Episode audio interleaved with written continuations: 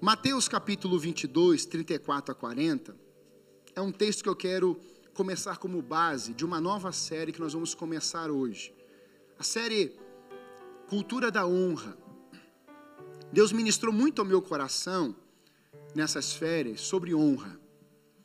E minha oração nesse tempo foi: Senhor, que a nossa igreja seja conhecida como uma igreja que honre.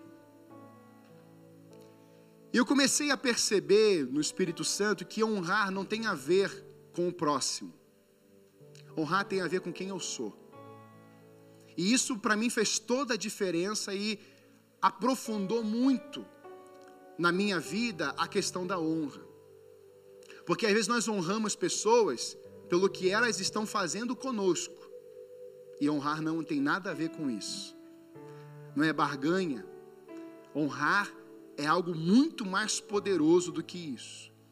E eu orei muito a Deus, Senhor, eu quero uma igreja que seja reconhecida e conhecida que através da honra.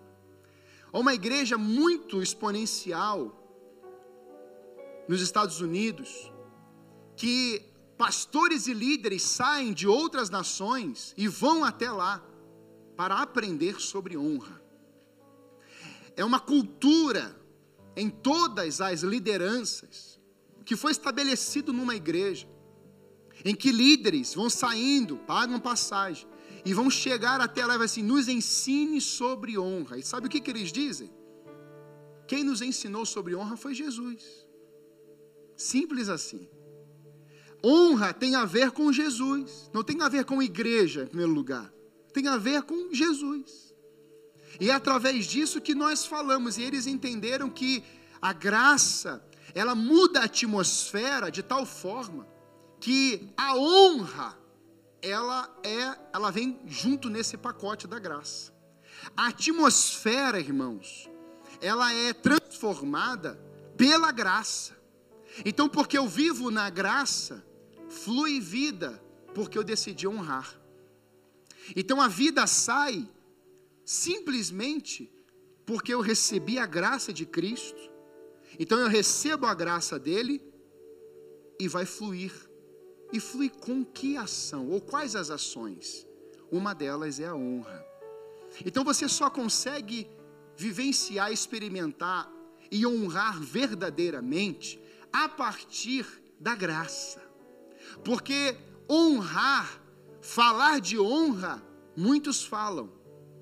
Mas qual é o padrão de honra? Qual é o conceito? Qual é a ideia? O que está dentro e não fora? Muitos honram por causa do exterior. Nessa manhã eu quero que você saiba que honrar tem a ver com o que está dentro de você. Honrar não tem a ver com o exterior. Porque se for o exterior, nós podemos nos perder rapidamente da honra para querer alguma coisa e pensar que eu, eu por causa da, da minha ideia de honra, eu não eu não estou revelando Jesus. Nessa manhã eu quero pensar isso com você. Nós vamos falar isso durante as, as ministrações da manhã. Por isso, o primeiro texto que eu quero ler com você, que é o texto base dessa série, Está lá em Mateus capítulo 22, 34 a 40, texto muito conhecido, que diz assim: Ao ouvirem dizer que Jesus havia deixado os saduceus sem resposta, os fariseus se reuniram. Um deles, perito na lei, o pôs à prova com esta pergunta: Mestre, qual é o maior mandamento da lei? Respondeu Jesus: Ame o Senhor, o seu Deus, de todo o seu coração, de toda a sua alma e de todo o seu entendimento. Este é o primeiro e maior mandamento. E o segundo é semelhante a ele: ame o seu próximo como a si mesmo. Destes dois mandamentos dependem toda a lei e os profetas. Deixa esse verso 40 para mim, que eu vou começar a partir dele. Mas antes, feche seus olhos, coloque a mão no seu coração, por favor. Ore assim comigo, amado Espírito Santo. Eu abro meu coração para ouvir a tua voz. Eu quero ser edificado pelo poder dessa palavra. Eu sairei daqui aplicando a honra na vida do meu próximo. É isso que eu quero, em nome de Jesus. Amém. Glória a Deus. Irmãos, eu quero pensar nessa primeira parte. Eu dividi essa palavra em três partes. E a primeira parte, ela está envolvendo esse maior mandamento que Jesus vai falar. Com isso, Jesus ele vai dar uma resposta a um perito da lei. E eu vou falar para você algumas figuras ou alguns grupos, rapidamente, de que existiam no tempo de Jesus, em que eles eram tão observadores da própria lei, que eles valorizavam tanto a lei, eles eram tão minuciosos com a lei, que eles começavam a realizar uma palavra, declarar uma palavra de justiça a partir da lei. E eu quero pensar com você que essas pessoas que eram tão conhecedoras da lei, que eram tão detalhistas, que passavam horas e horas observando a lei, essas pessoas não conseguiram entender, não conseguiram compreender claramente o poder da honra, a cultura da honra, porque antes da graça tinha a lei. Então eles focavam tanto na lei, eles focavam tanto na lei, mas eles observavam com tantos detalhes, tantos detalhes, que eles estavam esquecendo de Jesus. Eles estavam anulando os seus ouvidos a essência que era Jesus. E eu queria pensar com você nesse tempo que conhecer, a Bíblia diz: o meu povo peca por falta de conhecimento, de entendimento. Mas não é isso. Nós, nesse tempo, precisamos compreender que o conhecer é muito importante e é fundamental para desenvolvermos uma vida aqui e por onde passarmos. Conhecer de Deus, Sua palavra é viva, eficaz, é poderosa. Mas se eu meditar, se eu focar na lei, depois, antes da graça, eu posso me tornar um legalista, um radical, um extremista, e eu começo a exigir de você aquilo que nem eu consigo fazer. Então, nessa manhã, eu quero trazer esses grupos, em primeiro lugar, e mostrar o que Jesus faz quando ele chega. Ele traz um reposicionamento, ele redireciona, ele inverte, ele traz algo antes da lei. E é por isso que nessa manhã é muito importante você entender nesse, nessa introdução dessa série, porque isso vai nortear a nossa palavra nesses dias. Ele começa dizendo, é interessante porque a pergunta, as perguntas sempre feitas a Jesus, foram feitas a Jesus, em muitos momentos eram perguntas para fazer Jesus cair do cavalo. Ó, oh, vamos, vamos fazer uma perguntinha aqui, vamos ver como é que ele vai agir. Essa aqui não tem como ele escapar. E nós vamos ver alguns momentos assim. E Jesus ele vai simplesmente revelando graça, revelando graça, revelando a sua graça. Ele começa dizendo: Ame o Senhor, o seu Deus, de todo o coração e de toda a sua alma, todo o seu entendimento. Este é o primeiro e maior mandamento. Ele já entra no segundo: ame o seu próximo como a si mesmo. Essa expressão, irmãos, do verso 40, que ele fala é a lei e os profetas, a gente começa a observar na palavra de Deus que em muitos momentos os fariseus, e aqui eu quero separar pelo menos três grupos. Primeiro, nós tínhamos no tempo de Jesus os saduceus, que é o início desse, desse trecho que nós lemos. Os saduceus, eles eram uma seita judaica. Os membros provinham da linhagem sacerdotal e eles controlavam o templo. Não acreditavam na ressurreição de Jesus ou na ressurreição, nem mesmo no Messias pessoal. Então veja, os saduceus, eles além de controlarem o templo, lembra de João Batista, que ele não consegue entrar no templo, então ele tem que ir para onde? No deserto.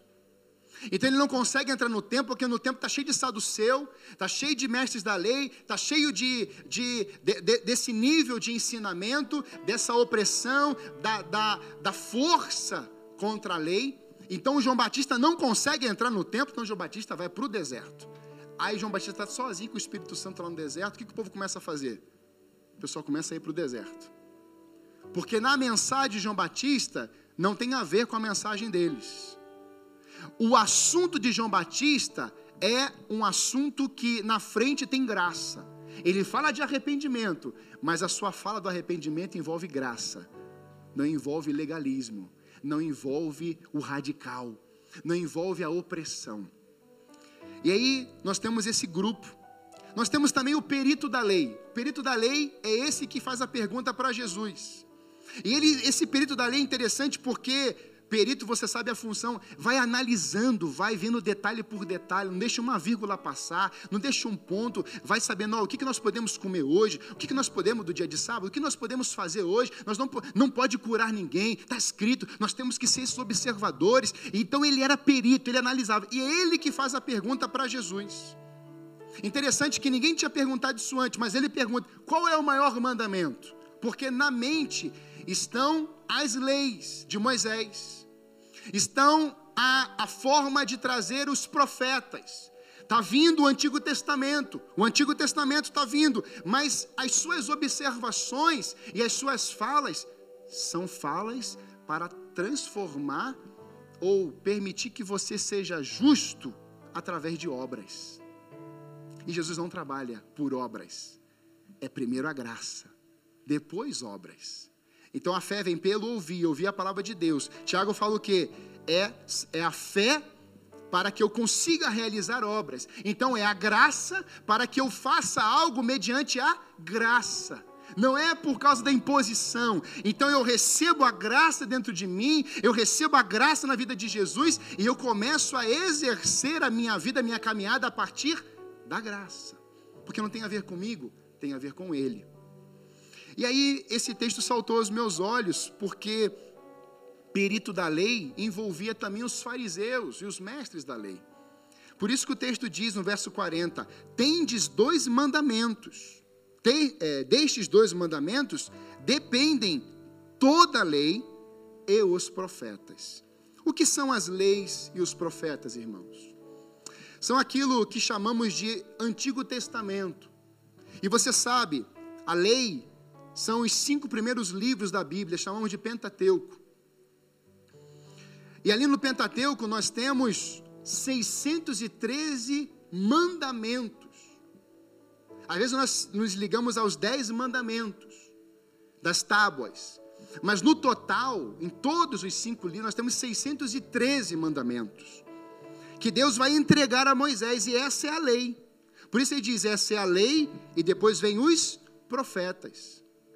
Diante disso, os profetas têm os profetas menores, profetas maiores, profetas maiores como Ezequiel, Daniel, profetas menores, Jonas, Naum. E dentro dessa ideia, alguns judeus no tempo de Jesus, ele veio, eles vieram pensando que Jesus iria abolir essa lei. Para muitos judeus, o discurso era: Jesus está falando ali em Mateus capítulo 5, sentado com aquele povo ensinando as bem-aventuranças. Ele está mudando tudo. O que ele está falando é diferente do que a gente está falando há muito tempo. O que ele está dizendo é totalmente diferente. Por isso que você vai ver as perguntas: quem é esse? Quem é? Como que você pode? Isso é blasfêmia. Então, eles entendiam que Jesus está vindo para abolir. E aí Jesus vai afirmar em Mateus capítulo 5. Olha o que diz Mateus capítulo 5 a partir do verso 17. Não pensem que vim abolir a lei ou os profetas. Não vim abolir, mas cumprir. Então a forma de Jesus trabalhar não é abolir o que foi dito, mas é o que eu vou cumprir. E ele está falando isso exatamente no Mateus capítulo 5 para os fariseus e mestres da lei. Ele está falando para um grupo que, junto com os judeus ali, que estavam entendendo que Jesus iria arrancar o Antigo Testamento. Não, ele não está falando como a gente, ele está falando de uma outra forma. E meus irmãos, essa expressão de Jesus não abolir a lei, ela vai traduzir como algo tão poderoso para as nossas vidas como discípulo de Jesus. Porque nesse mesmo, nesse mesmo capítulo 5, no Sermão do Monte, ele vai expressar: digo-lhes a verdade, enquanto existirem céus e terra, de forma alguma desaparecerá da lei a menor letra ou menor traço, até que tudo se cumpra. Tudo aquele que desobedecer a um desses mandamentos, ainda que dos menores, e ensinar aos outros a fazerem o mesmo, será chamado menor no reino dos céus. Mas todo aquele que praticar e ensinar estes mandamentos será chamado grande no reino dos céus. Porque eu lhes digo que se a justiça de vocês não for muito superior à dos fariseus e mestres da lei, de modo nenhum entrarão no reino dos céus. Olha que coisa incrível que Jesus vai falar aqui. Há algo que excede e muito na vida dos discípulos que não tem, que não se compara com os fariseus e mestres da lei. E aí esse texto mexeu comigo essa semana. O que é esse exceder? Que justiça é essa? Porque para o fariseu e o mestre da lei, para você ser justo, você precisa seguir a lei. Então, como que podemos construir isso uma figura? Você chega diante da porta, vamos pensar aqui no, na salvação, ok? Ah, Para eles era a questão da salvação. Então você chega numa porta e tem lá um líder religioso. Quando eu entro nessa Vou, antes de eu entrar, passar por essa porta que seria a salvação, o céu, ele me entrega um livro. Hoje o iPad, né? O celular um, aqui. E aí a pessoa pega aquele livro e fala assim: bem, então eu tenho que fazer o quê? Você tem que observar todos os detalhes. E aí você vai ser, vai se tornar justo. Talvez, você examinando, examinando, observando, você pode talvez entrar no reino dos céus. Só que esses homens tinham, eles decoravam todo o antigo. É, é, é impressionante. Eu fui estudar isso. Eles decoravam todo o Antigo, tinha fariseu e mestre que decorava todo o Antigo Testamento. 613 leis, mandamentos decorados, Jonathan. Você tem noção do que é isso? Alguém conhece aqui os 10 mandamentos de cor? Ó, já dá uma. Imagina 613 decorados. Difícil, né? Tenso. Aí Jesus fala assim: a justiça dos meus discípulos tem que exceder a de vocês. Olha o nível. Como é que eu vou decorar todo o Antigo Testamento? Como é que eu vou decorar todos os mandamentos? Como é que eu vou decorar? Como é que eu vou observar tudo? Como é que eu faço isso? Por isso que Jesus disse: Eu não vim abolir, mas eu vim cumprir, porque ninguém ia conseguir cumprir. Aí Jesus aplica a sua verdade. Então, nesse momento aqui, eu me fiz uma pergunta: o que é esse exceder a justiça? O que é exceder uma justiça nessa terra? Jesus vai dizer: se a justiça de vocês não exceder, e muito, a dos mestres da lei e os fariseus, vocês não entrarão no reino dos céus.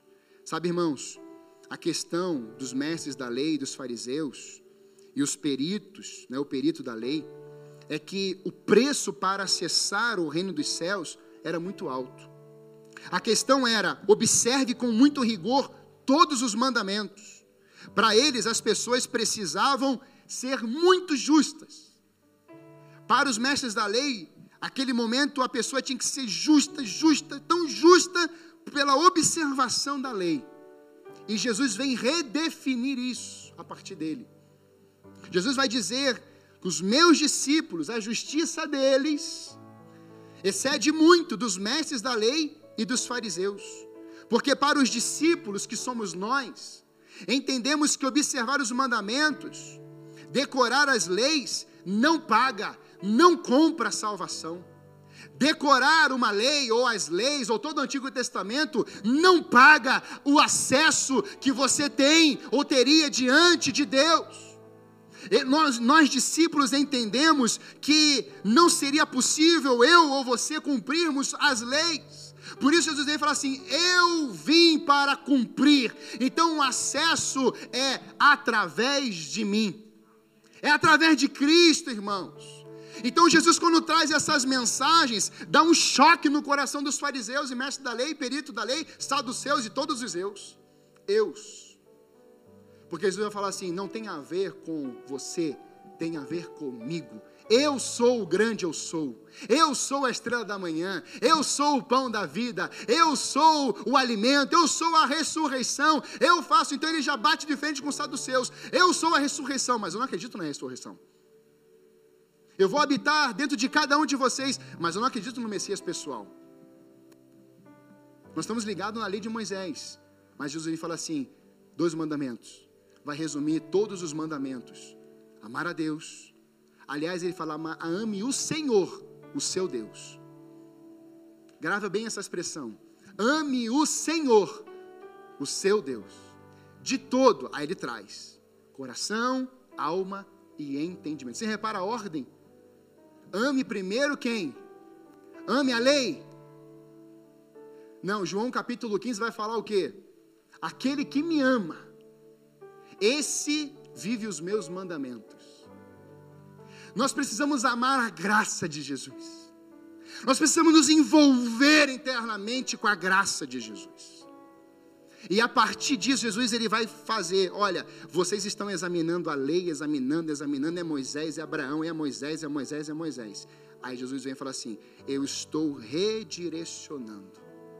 Vai ter a lei, vai ter o Antigo Testamento, mas o pontapé inicial é a graça.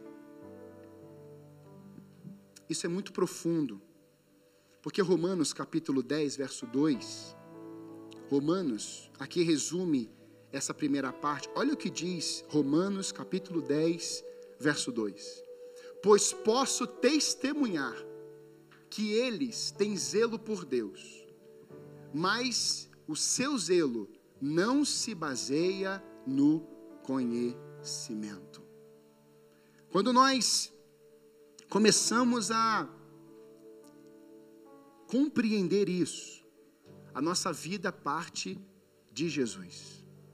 E aí, irmãos, é tão, é tão lindo, porque nós entramos não pela lei, nós entramos pela graça.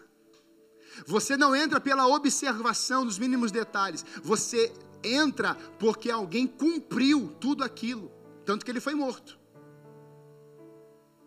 Então, o acesso, em primeiro lugar, não tem a ver com o quanto eu medir, quanto eu domino dos mandamentos. Porque nesse texto que nós lemos em Mateus, capítulo 22, a gente percebe que nesse momento aqui não tem a ver com saber um pouco ou muito. Olha o que ele diz aqui. Desculpa, capítulo 5. Todo aquele que desobedecer a um desses mandamentos, ainda que dos menores, e ensinar outros a fazerem o mesmo, será chamado menor no reino dos céus. Ele não disse todo aquele que desobedecer a nenhum mandamento, a um desses mandamentos, ainda que dos menores.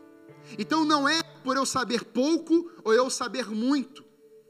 Não tem a ver com obediência, tem a ver primeiro com graça. Porque se você partir da obediência sem a graça, já começa a ter força humana. Irmãos, é uma mentalidade diferente. Muitos estão falando assim: basta obedecer, mas o que vem antes da obediência? Ame o Senhor, o seu Deus, de todo o coração. Por isso que o convite do Antigo Testamento é sempre o que dos profetas? Volte-se para a lei? Volte-se para a religião? Volte-se para o templo? Não. O que Joel diz? Volte-se para mim, diz o Senhor. O convite, meus irmãos, do Antigo Testamento sempre foi: voltem-se para mim, diz o Senhor. E aí Jesus diz assim: o mandamento principal é: ame o Senhor, o seu Deus, de todo o coração. Não mudou, irmãos. Continuou. Só que eles colocaram primeiro a força da lei para transformar você. E Jesus disse: Isso só é possível se, em primeiro lugar, você me receber no seu interior. Porque do seu interior fluirão rios de águas vivas. Isso é poderoso.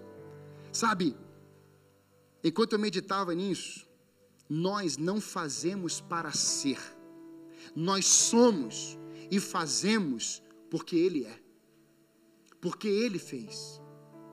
Eu não posso, irmãos, fazer algo a partir de mim. Eu preciso ser para realizar. É por isso que Pedro diz: sede santos. Jesus diz: sede santos, porque eu sou santo.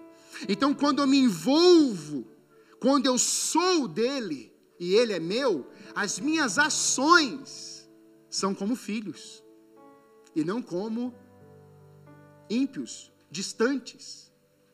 E aí, irmãos, eu quero avançar porque se nós estamos na graça, nós somos filhos de Deus. Se nós vivemos a graça de Cristo, depois desse ato, eu sou teu, Senhor.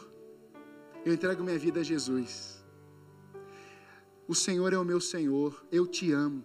Que, que Deus faz? Aqui está a lei. Você entendeu a diferença? Antes era, pega a lei, medita, medita, medita, medita, e você vai ser justo por causa disso. Agora Jesus inverte. Não, eu estou na graça. Eu recebi a graça de Cristo, livre acesso, morte e ressurreição, poder do Evangelho. É porque Ele fez o que eu consigo fazer. É quem Ele é que eu sou. Então agora Ele me apresenta o livro de Gênesis a Apocalipse. Ele diz: Eu vou cumprir cada letra, cada ponto, cada vírgula. Então, o verdadeiro discípulo de Jesus, ele não é, lê a Bíblia, não medita na Bíblia para trazer justiça. Ele é justo pela graça que habita nele. Então ele medita nessa palavra dia e noite, e tudo quanto ele fizer prosperará, não porque ele leu, mas porque é, Cristo entrou. Amém, irmãos? Quem está comigo?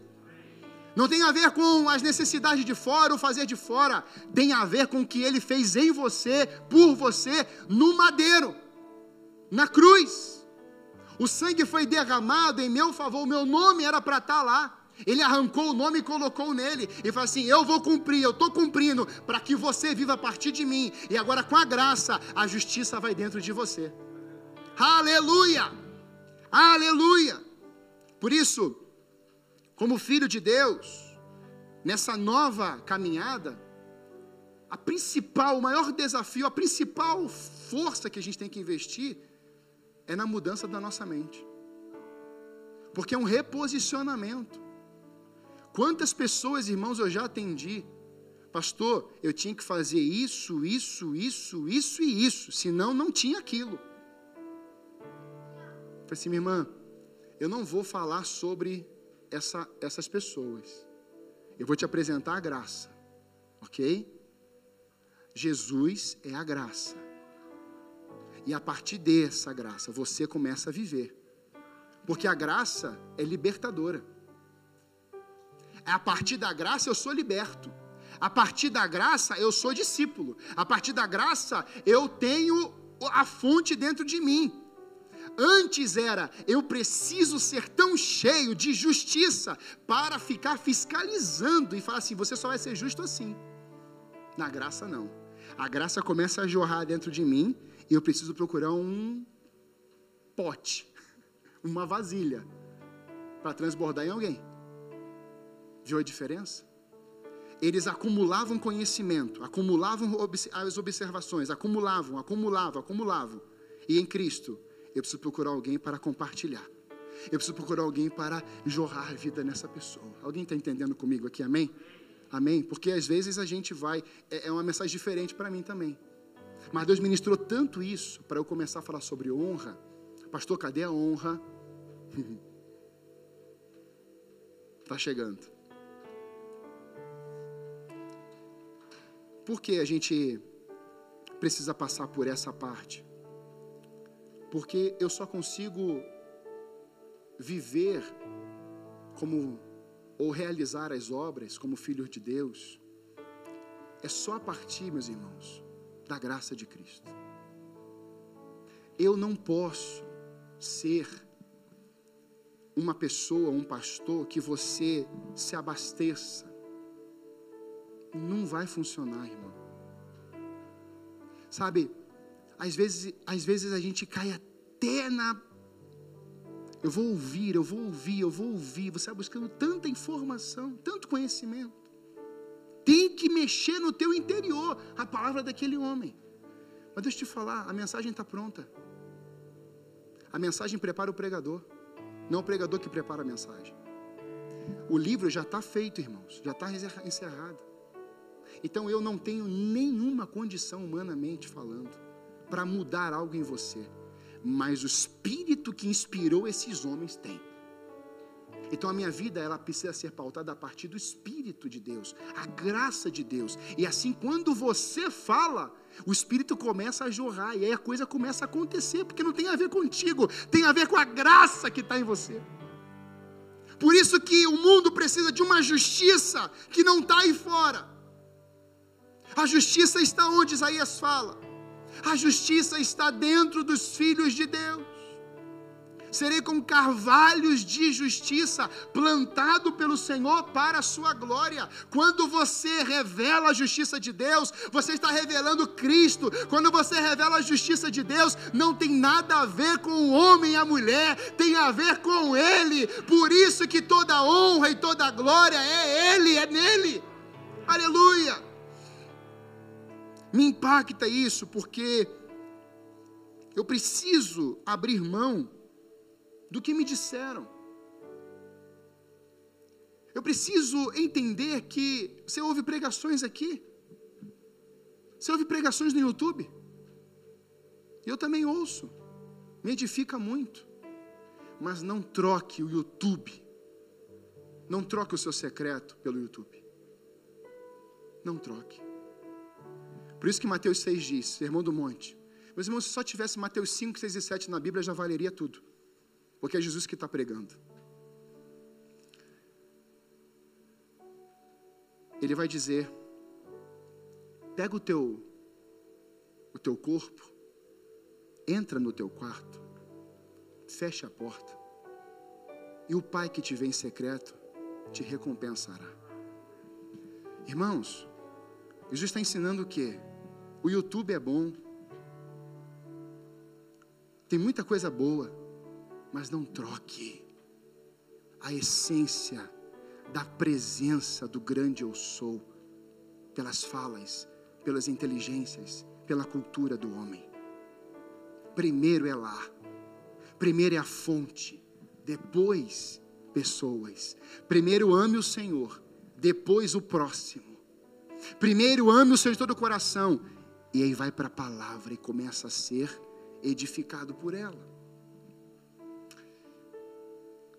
A outra parte que eu queria deixar com você é que quando eu me torno filho de Deus, nova criatura em Cristo, vivendo pela graça, agora minha conduta é viver na terra como filho de Deus. E assim eu revelo o meu Pai. O que Jesus fez na terra? Revelou o Pai. Quem vê a mim, vê ao Pai. Então, Jesus, quando ele está andando, ele está revelando alguém. Porque o Pai disse no Antigo Testamento o quê? Yahvé Shalom, Yahvé Jireh. Aí o que, que Jesus vem? O Yahvé Rafá. Jesus vem na terra e fala assim: Eu sou o Deus que cura.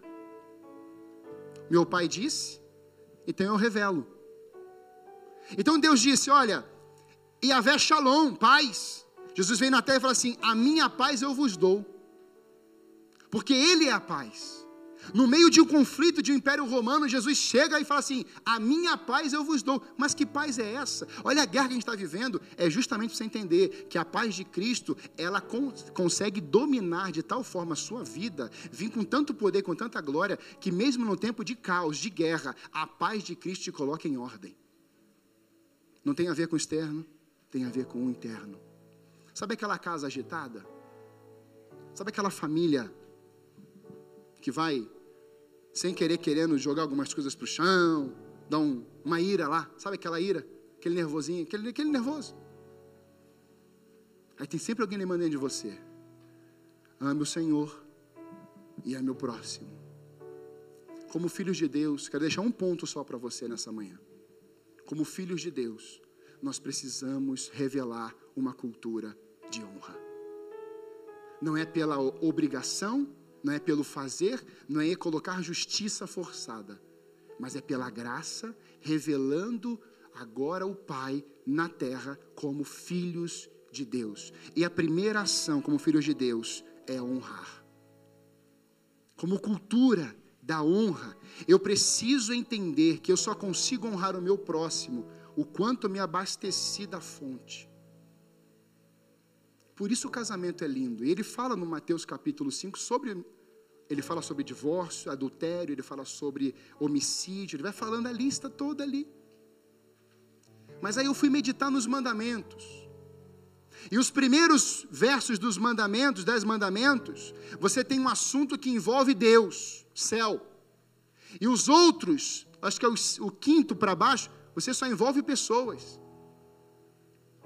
É o assunto com Ele, e o assunto depois é terra. E aí, depois da honra, é que vem: não adulterarás, não matarás, não cobiçarás. E isso mexeu comigo por quê? Porque a gente vai no automático. Eu não devo matar, eu não devo roubar, eu não devo ferir, eu não devo fazer isso, não devo cobiçar. E você vai no não. Mas antes o assunto dos mandamentos é o Senhor. Não farás para ti, não faça isso. Porque o foco primeiro é Ele. Eu só consigo honrar alguém, minha esposa, minha família, o próximo, não matar alguém, não é porque só é uma lei, é porque ele não quer matar ninguém. Ele não quer se divorciar de ninguém. É um casamento. É um outro nível.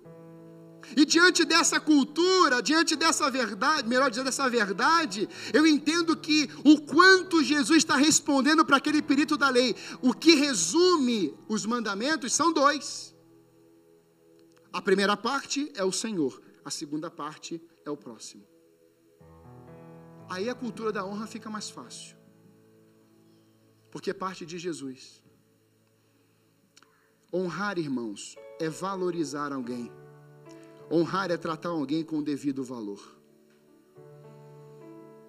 Quantos aqui já guardaram aquele ouro, aquele relógio, aquele cordãozinho fininho, no esconderijo mais secreto?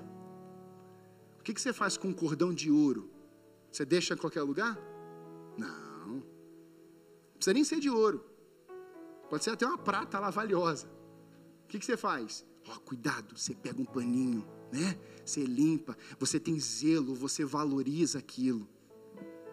E com pessoas, é a mesma coisa.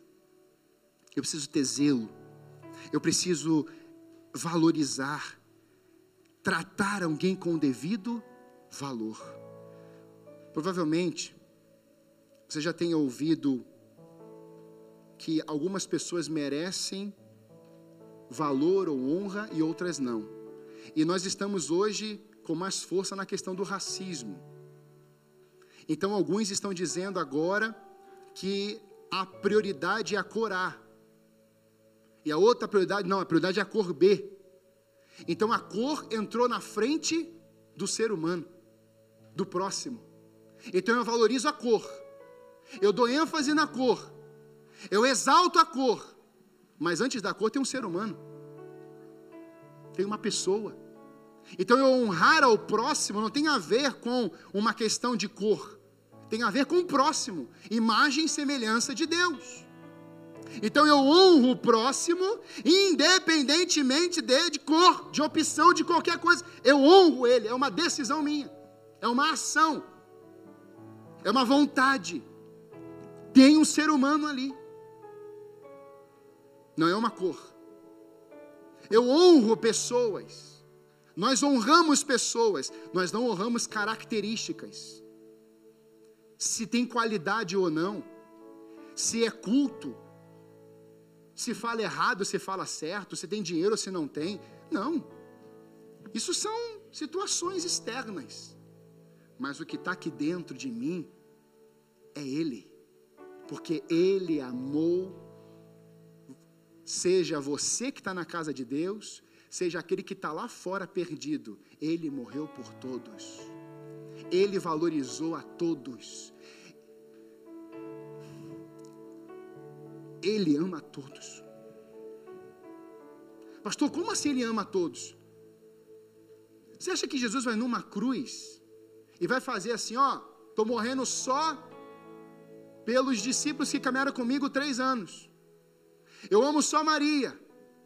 Eu amo só ele. Não. Jesus está ali por toda a humanidade.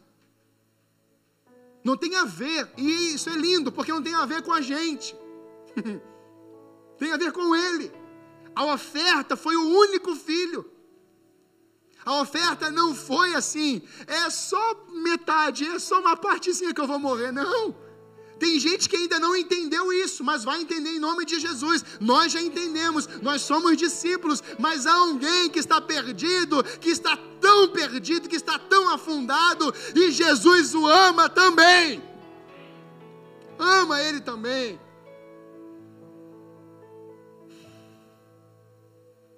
Ele ama ele também.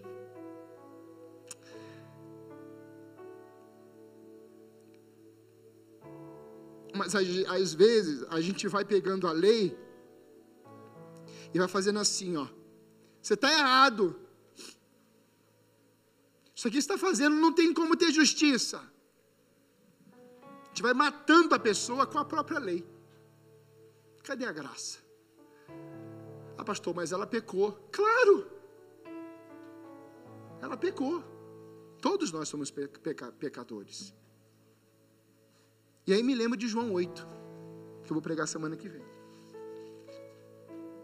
Estão trazendo uma mulher no ato de adultério. E Jesus condena o adultério. Ele fala sobre adultério. Mas Jesus, ele fala assim: é possível reconstruir casamentos. Porque Deus, minto, desculpa, Deus não condena o, o adultério ou a pessoa que peca. Deus, Deus, Deus condena a ação. Mas tem uma coisa mais grave ainda. Deus não consegue compactuar com mentes que estão fazendo, que estão repetindo estão sendo sinalizadas. Jesus está dizendo assim: Eu já venci isso aí. E alguém diz: É impossível. Eu não consigo fazer isso. Não vai dar. Eu não consigo fazer isso. É como se olhasse para a cruz e assim: Não bastou. E aí, irmãos, como filhos de Deus, nós revelamos essa cultura de honra, sem olhar escolaridade, sabe? Sem olhar a condição financeira, sem olhar se a casa dela é alugada ou não. Você vem de ônibus ou de carro. Eu só honro. Isso é tão lindo no Evangelho. Porque talvez você já, já foi alvo disso. Sua casa é alugada? Você mora onde? Qual bairro? Você vai em qual salão? Olha a desonra. Está entrando. Quem é a fonte? Ela. Então a pessoa chega no ambiente E ela fala assim: Isso aconteceu comigo recentemente. A pessoa assim que exala um eu tão grande. Eu só observei. Mas não consegue falar uma palavra de bênção. Não consegue expressar um olhar de misericórdia. Porque o dono do coração dela é o eu. É o eu dela. E isso acontece, irmãos, no casamento. Quando o marido olha para a esposa, ou quando a esposa olha para o marido, dizendo: Você que tem que fazer isso para mim. Não entendeu o que é fonte. Casou consigo. E o que, que a Bíblia diz? Quem é a fonte? Jesus. Então eu não me preocupo, eu não estou olhando para o, o exterior, se é cabelo, se é casa, não. Eu não estou preocupado é, se ela vai me dar ou não. Eu estou com desejo de que aquele que colocou verdade em mim, graça, banquete, vinho novo, água da vida, cadê ela? É nesse momento que você precisa procurar uma esposa. Você tem que estar transbordante de Cristo. Você tem que estar transbordante do grande eu sou. Você tem que estar, transbordante, assim, eu preciso procurar alguém para lançar o que está aqui dentro. A Bíblia diz, nós somos vasilhas. Eu preciso de uma vasilha. E aí você casa. Porque se a Débora dependesse de mim, para eu enchê-la, meu Deus. Agora, quem me encheu? Então eu vou nela. Eu transbordo. Aí ela fala assim: Eu também vou transbordar em você. Ao nível do casamento celestial. Não tem aquele negócio, hoje você não fez nada. Hoje você, hoje você, ó, você, quem é a fonte dessa pessoa? O outro. Não entendeu, vai frustrar, vai divorciar. Agora, saia daqui nessa manhã assim. Jesus é a fonte da minha vida. O que ele fez? Ele deu a vida pela igreja. Ele disse: ame a sua esposa como Cristo amou a igreja. Ele disse: mulher, seja auxiliadora do seu marido. Filho, honre o pai e a mãe. É essa a verdade que eu vou transbordar no meu próximo. Essa é a verdade. Esse é o poder. Então, o que o diabo quer fazer nos dias de hoje? Que ele não está precisando nem fazer muita força ele só coloca o eu. Se você diz que você precisa, você precisa de tudo dele. A resposta que dá, o que Jesus responde lá na tentação? Está escrito. Está escrito. Na hora que a sua mente, mulher, começar a pensar, começar a querer exigir dele, começar a querer exigir dele, lembra quem é a sua fonte. Você, marido, que está exigindo muito dela, que está querendo observar todos os detalhes, que está cobrando, cobrando, cobrando, começa a perceber quem é a sua fonte. A igreja que está reclamando, murmurando, que está dizendo não vai ter jeito, não vai conseguir. Quem é a fonte da igreja? É Jesus de Nazaré. Ele é minha fonte, então o que eu faço é a partir dele. Por isso que por onde passarmos, a vida vai fluir. E tem que fluir a cultura da honra encerrando. A pergunta que eu me fiz quando eu comecei a ver essas, essas partes do eu, da desonra. A desonra aponta para o ídolo no nosso coração, irmãos. Você sempre vai honrar a imagem de Deus na pessoa você sempre vai honrar a imagem do seu Deus na vida do próximo. Você sempre vai honrar a imagem do seu Deus. Mamon. Porque o interesse é dinheiro. Não é, eu só vou falar com pessoas assim. Eu só vou me dirigir assim, porque o Deus dela é esse. E aí Jesus ele vem quebrando tudo. Porque Jesus fala assim: ame o Senhor, o seu Deus. E a partir desse Deus, que eu amo, eu consigo amar meu próximo. Você repara que não tem nenhuma característica, não tem nenhuma, nenhum vislumbre, é simplesmente ame o Senhor, o seu Deus. E é por isso que a gente consegue hoje realizar a ceia. Podem vir. É por isso que nós conseguimos hoje fazer, lembrar de Jesus. É um memorial. E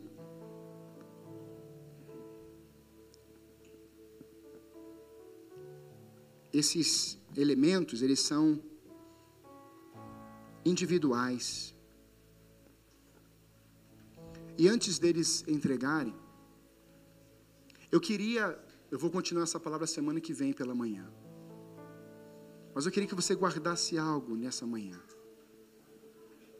Leis, fariseus, graça, Jesus, honra. OK? Jesus ele faz uma inversão. Ele reposiciona. Graça, Jesus, palavra, lei, meu próximo. Ok? Ele inverteu. Mas ele mudou? Ele, ele tirou alguma coisa? Não, ele só reposicionou. Então, quando eu olho para esse momento, eu não consigo olhar para o fariseu que observa. Eu olho para a cruz, graça. Então você vai olhar, podem distribuir, você vai olhar para esses elementos e você vai lembrar da essência. Você vai lembrar de Jesus, que é a fonte. Então, eu não tinha programado juntar a ceia com a nova série. Mas como encaixou? Porque você vai olhar para esses elementos agora e você vai lembrar quem é que tem que te abastecer. Não é o seu próximo. Quem é que tem que ser a sua fonte? Não é o seu próximo. Não pode ser o seu pastor. Eu vou te frustrar. Mas se você tiver tão cheio dessa fonte, você vai falar o quê? Eu vou lá no pastor. Eu vou abençoar meu pastor hoje. Porque você está cheio. Você vai procurar alguém para jorrar disso em outra pessoa. Porque a única forma de você fazer isso é porque hoje nós lembramos dele. Porque ele foi para a cruz. Irmãos, o acesso está livre. O véu foi rasgado. Não é por força, mas é pela graça. Não é pela lei, é pela graça.